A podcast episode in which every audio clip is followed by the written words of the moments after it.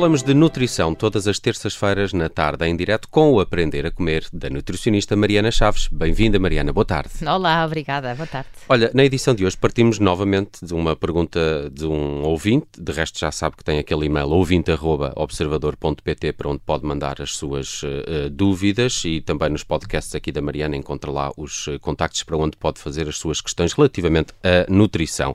E foi o que fez um dos nossos ouvintes que pergunta isto da hora mudou e tal, vale a pena, é benéfico ou não jantarmos mais cedo? Porque toda a gente já percebeu que ali a partir das 5 e meia uh, está de noite uh, e depois até à hora de jantar ainda vão algumas horas. Isto uh, mexe aqui de alguma forma connosco e com, com o ritmo, quer familiar, quer, quer com o ritmo circadiano. E podíamos começar por aqui porque é uma das perguntas do, do ouvinte. O que é que é o ritmo circadiano? Então, o ritmo circadiano é o ritmo que o nosso corpo funciona. Nós temos hormonas que se libertam durante o dia solar, em que nós estamos acordados e somos expostos à luz solar, e outras que são reduzidas nessa altura. E depois, ao longo do nosso dia, também essa variação vai acontecendo. Para ter uma ideia, eh, quando nós acordamos, a nossa melatonina, que é a hormona do sono, está completamente lá em baixo. Ainda bem. Agora, a nossa hormona do stress, o cortisol, está lá em cima. Ela é ativada no nosso corpo pela exposição também à luz. Um, e, e porque é que isto aqui também interessa nós, nós percebermos? É que uh, se nós de manhã fizermos um esforço para olhar para a luz, que é uma das rotinas, vá, uh, quase como se fosse a higiene do ciclo circadiano, se nós olharmos para a luz solar, nós conseguimos ativar melhor essas, essa produção em nós. E se respeitarmos melhor o ciclo circadiano, tudo funciona melhor, dormimos melhor de forma mais reparadora, conseguimos ter menos apetite, aquele apetite voraz, aquela coisa que toda a gente reconhece como a, o craving, a vontade de comer qualquer coisa que não sabe o que é. Uh, o nosso corpo funciona todo de maneira uh, mais, uh, mais suave connosco, como, uhum. como é suposto ser. Agora, isto das horas, 5 e meia, infelizmente é uma chatice, não é? Olhar pela janela e, e ser de noite. Até porque eu fico logo com vontade de jantar. Mas eu já sou uma pessoa que janta tradicionalmente cedo e gosto de jantar tradicionalmente ah, sim? cedo. Sim. Boa. E tu, Judite, também? Sete e meia. E, e, e, tem que ser, não é? Quando se tem filhos pequenos é o que faz sentido, é comer uh, quanto mais cedo possível, não é? Porque quanto pois mais há tarde. aquela rotina dos miúdos. Quanto mais tarde, pior para eles, porque eles têm que se deitar cedo. Não é? Pronto, sem dúvida. Mas aqui chocamos com o lanche, se calhar, não é? Como é que Olha, resolvemos isto? Mas cá está, exato, porque este, este ouvinte dizia isso. Então, em vez de lancharmos, será que chegamos a casa às 6, 7 e jantamos? Um, e eu acho que aqui, aqui há muitos pontos a favor e contra. Eu acho há uma, uma coisa, para mim, é, o conceito de cedo ou tarde é um critério para mim que é muito engraçado porque é subjetivo. Uh, é muito individual. Eu tenho reparado ao longo destes anos de conhecer pessoas muito diferentes, uh, felizmente, que para mim é uma riqueza, e, e noto que para algumas pessoas 8 da noite é muito tarde e para outras pessoas 8 da noite é muito cedo para jantar. E, e, a verdade é Quando que. Quando me dizem assim, vamos jantar às nove, eu digo, mas somos espanhóis, porque eu gosto de jantar mais cedo. Mas é, no verão eu também gosto de jantar mais tarde, por acaso. Claro. Pronto, e agora que temos a noite mais cedo, devíamos jantar um bocadinho mais cedo. A verdade é essa. Nove uhum. horas, no, nesta altura, não faz tanto sentido, mesmo para. Não, não estamos a respeitar tanto o nosso corpo, o nosso ciclo circadiano. Portanto, aqui esta, esta reação à luz, não é? Que nós produzimos o cortisol e à noite, na escuridão, ele vai diminuindo progressivamente ao longo do dia a produção de cortisol, até que à noite estaria supostamente nos seus níveis mais baixos. E ao estar nos níveis mais baixos, nós temos um sono mais reparador. O que é que ativa, em termos nutricionais, a produção deste cortisol? Porque nós sabemos que a luz do telemóvel e do computador, não é? Uhum. Ativam aqui este cortisol. É a hormona do stress, não é? Também ler um e-mail de trabalho que nos faz ficar mais irritados ou preocupados também aumenta o cortisol, não é? Uhum. Uh, agora, quando nós comemos uh, açúcar, quando nós bebemos cafeína, seja de forma café ou refrigerante, uh, ou quando se bebe um copo de álcool de um vinho só para descontrair um bocadinho, tudo isto ativa o cortisol. Portanto, todas estas tarefas não devem ser feitas à noite. Um, e por isso, uh, isto para responder a esta história do lanche, porque tanto há pessoas que têm crianças pequenas, uh, há essa questão, não é? De, de, querer ter a rotina mais cedo, uh, por respeito a eles, não é? Porque assim também faz mais sentido, porque a refeição do jantar deveria ser uma refeição de família.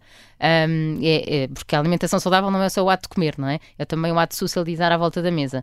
Mas, e, e, claro que as crianças se deitam cedo, os adultos normalmente deitam-se um bocadinho depois das crianças, em regra, a maior parte dos portugueses, um, mas a verdade é que de manhã, quando acordamos, quase todos tomam pequeno almoço à mesma hora. Uh, e muitos que trabalham pequeno almoço, que trabalham no horário diurno dito regular, tomam pequeno almoço às 7, 7 e meia, uhum. vá, 8. Portanto, é suposto respeitarmos, primeiro que tudo, as 12 horas de jejum, nós adultos. E só conseguimos fazer isso se terminarmos o nosso jantar, vá, sete e meia ou oito, no dia a seguir estamos a tomar um pequeno almoço às sete e meia ou às oito. Agora, se nós formos dar o jantar realmente às crianças às sete e depois jantarmos às nove, no dia a seguir estamos a tomar um pequeno almoço às sete e meia, bem, já se foram, não é? As 12 horas de jejum. Um, essa, essa, é regra das 12 horas de jejum, de jejum que, que, apanha um bocado o período noturno em que estamos a, a dormir, isso, isso, é tão essencial assim? Aquela ideia quase antiga da avó que gosta de dar a ceia antes de ir para a cama ao menino. Exatamente, muito português, mas português internacional. Eu acho que as, as descobertas nos últimos 5 anos que houve sobre o jejum intermitente vieram esclarecer essa dúvida. Uh, o, o, o, o ter um jejum inferior a 12 horas um, não só em termos de gestão de peso não faz qualquer sentido, porque já foi estudado que comer exatamente as mesmas calorias, mas fazer 10 horas de jejum ou 12, nós engordamos mais com as 10. Portanto, nem que fosse só por isso. Já tínhamos aqui um fator para tentarmos todos cumprir as 12 horas de jejum. Para além disso, nós sabemos que estamos a estimular demasiado a nossa produção de pâncreas, etc., com, com intervalos tão curtos sempre durante todo o dia. Porque, quer dizer, se vamos fazer isso à noite também, intervalos de 6, de 7 horas, não há um período em que possa haver uma renovação celular uh, sem que haja uma digestão. Quer dizer, uma coisa depois não, não acontece com a outra. No jejum intermitente, realmente nós conseguimos, em períodos mais alargados, as ditas 12 horas, estamos aqui a falar, nem falemos intermitente, se calhar, falemos, eu gosto de dar o nome de jejum higiênico a estas 12 horas, que é todos nós devíamos fazer a partir de, da idade adulta, não é? Dos, dos 18 anos para a frente, isto tem mesmo que ser, que ser cumprido porque o nosso corpo funciona melhor. Um, mas é engraçado que essa história de, de, chegar a casa com fome, como dizias, Nelson, que de repente já tenho fome para jantar, um, há muita gente que me fala, não sei se vocês já ouviram falar, da hora do lobo. Hum, claro. Pronto, ali pelas 6, 7 da tarde. Há muita gente que diz. É, para mim é a hora do bolo. a hora do bolo, que é quando apetece um snackzinho. Mas o que é que é a hora do lobo? Nunca tinha ouvido falar. Isto é, não é nada científico, não é? Mas é um conceito que de repente uh, acaba por ser generalizado. As pessoas associam isso à hora em que têm mais fome no final do seu dia quando chegam a casa. E eu penso que será, obviamente, uma questão de alívio de stress, não é? O stress acaba e começa uma nova. ou o início de outro stress, não é? De uma nova rotina. Um, e que de repente essa mudança faz com que as pessoas tenham mais fome e depois tudo o que têm disponível na cozinha também lhes abre o apetite. Ou então preparar o jantar. Mas Há pessoas que sentem mais fome nessa altura, isto não é geral, e outras menos, mas eu diria que a maioria sente mais fome nessa altura. Então, isso também, se respeitarmos o nosso corpo e dermos comida nessa altura, mas como deve ser, e não o dito snack, porque senão andamos de snack em snack. Mas aí estás a falar de antecipar um pouco o jantar mesmo. Sim, sim, okay. sim. sim. Às 7 horas, 7, 7 e meia, eu parece-me nesta altura do ano que seria a altura indicada para se jantar. Apesar de que eh, para algumas famílias às vezes é, é complicado exatamente para essa. Por causa das atividades das crianças também, não é? Sim, mas, tarde. mas pronto, mas isso é, para mim é tudo um. Para isso inventaram os, termo, os termossos, que é, enquanto a gente tem que esperar algum, um bocadinho, como uns termocinhos. Sim, contas que esperar mais um bocadinho, mas a verdade é que se jantarmos mais cedo, dormimos melhor. Verdade é uhum. essa. Uhum. Uh, e, e, isso deveria ser, devia ter, ter, sido em conta, não é? Ter tido em conta essas. Eu sei que as atividades dos miúdos têm os horários e nós temos que respeitar, mas às vezes temos que fazer um planeamento que, uh, para que a maior parte dos dias consigamos respeitar as horas de sono e as horas das refeições. Eu não digo que tenha que ser 100%, até porque, uh, cá está, se vamos jantar se calhar fora de casa, pode ser que o horário não seja este, não é? Porque vamos logo chamar que somos nórdicos ou ingleses. Mas, mas eh, a regra, a rotina que, diária é que vai fazer bem ou mal à nossa saúde. As exceções estão lá para isso e o impacto que elas têm na nossa saúde será muito reduzido. Olha, falaste, falamos aqui um bocadinho ao de leve dos, das, das tais 12 eh, horas de jejum, aconselhável para, para todos os adultos.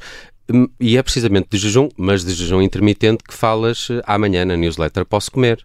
É um tema que tem, tem, dado aí muito que falar. Exatamente. Continua na, na, na berra já, já não sei, há, há, imenso tempo, não é? Mas Sim. não passou de moda. Portanto, aquilo que parecia que era uma moda no início não passou. Não, porque tem bases científicas muito sustentadas. Uhum. Portanto, não parece tudo uma moda, até porque não é uma dieta.